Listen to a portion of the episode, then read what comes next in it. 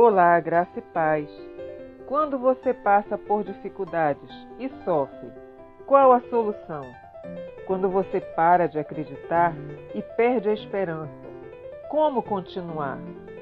Durante a terrível perseguição do imperador Nero, quando Pedro e Paulo, dois grandes líderes dos cristãos, foram mortos, João Marcos precisou ajudar os crentes a perseverar e vencer. Ele fez isso escrevendo sobre quem é Jesus Cristo, o exemplo que ele deu e os seus ensinamentos.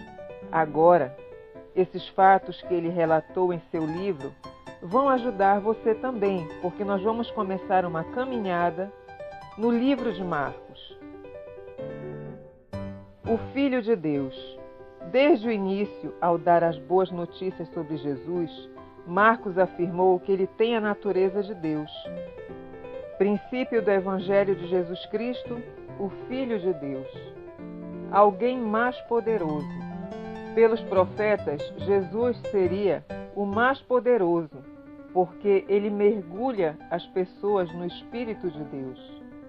Conforme está escrito no profeta Isaías: Enviarei à tua frente o meu mensageiro. Ele preparará o teu caminho voz do que clama no deserto. Preparem o caminho para o Senhor, façam veredas retas para ele. Assim surgiu João, batizando no deserto e pregando um batismo de arrependimento para o perdão dos pecados.